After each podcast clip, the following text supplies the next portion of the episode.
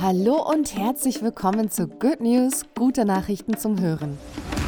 Ich bin Bianca und ich freue mich, dass wir aus unserer Sommerpause zurück sind und ich freue mich umso mehr, dass wir ab sofort euch nicht nur einmal die Woche, sondern mindestens zweimal die Woche mit guten Nachrichten zum Hören versorgen werden. Wer unseren Good News Podcast schon länger kennt und unsere über 70 Folgen schon gehört hat, der oder die weiß, dass nach unseren guten Nachrichten eigentlich immer ein konstruktives Hintergrundgespräch folgte, wo wir mit Expertinnen und Redakteurinnen über Lösungen gesprochen haben für die großen und kleinen Probleme unserer Zeit. Das werden wir auch in Zukunft machen, aber nicht mehr hier in unserem Good News Podcast. Wir starten dafür eine eigene neue Podcast-Serie, wo ihr noch mehr Hintergrundinfos und Gespräche bekommt als bisher. Und hier in unserem Good News Podcast versorgen wir euch mit den besten guten Nachrichten des Tages.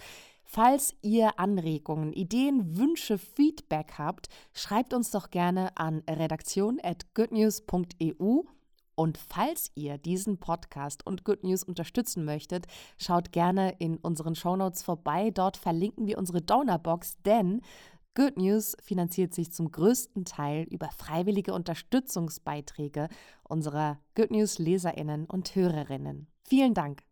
Und jetzt der gute Nachrichtenüberblick. Gleicher Lohn für Spaniens Schiedsrichterinnen. In Spanien haben die Fußballschiedsrichterinnen eine Woche lang für mehr Lohn gestreikt. Mit Erfolg. Künftig sind die Unparteiischen im Fußball der Frauen fest angestellt, sozialversichert und erhalten für jedes Spiel 1666 Euro. Bisher waren es gerade mal 320 Euro.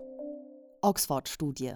Umstieg auf erneuerbare Energien lohnt sich. Der Umstieg auf erneuerbare Energien lohnt sich nicht nur für die Umwelt, sondern auch finanziell.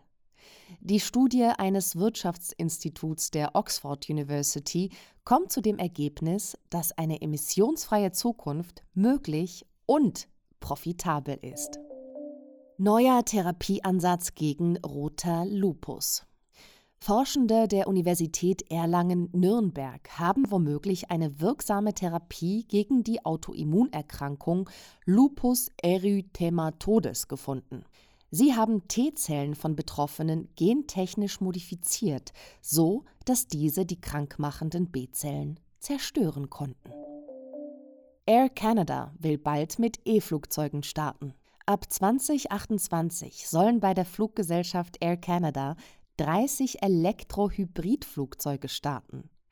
Die Flugzeuge werden durch Lithium-Ionen-Batterien betrieben und sind im Batteriebetrieb emissionsfrei.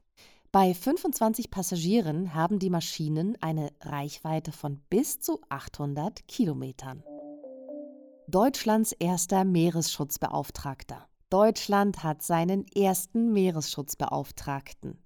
Sebastian Unger wird sich künftig für rechtsverbindliche internationale Abkommen für den Schutz der Hohen See, der Tiefsee und für den Kampf gegen Plastik im Meer einsetzen.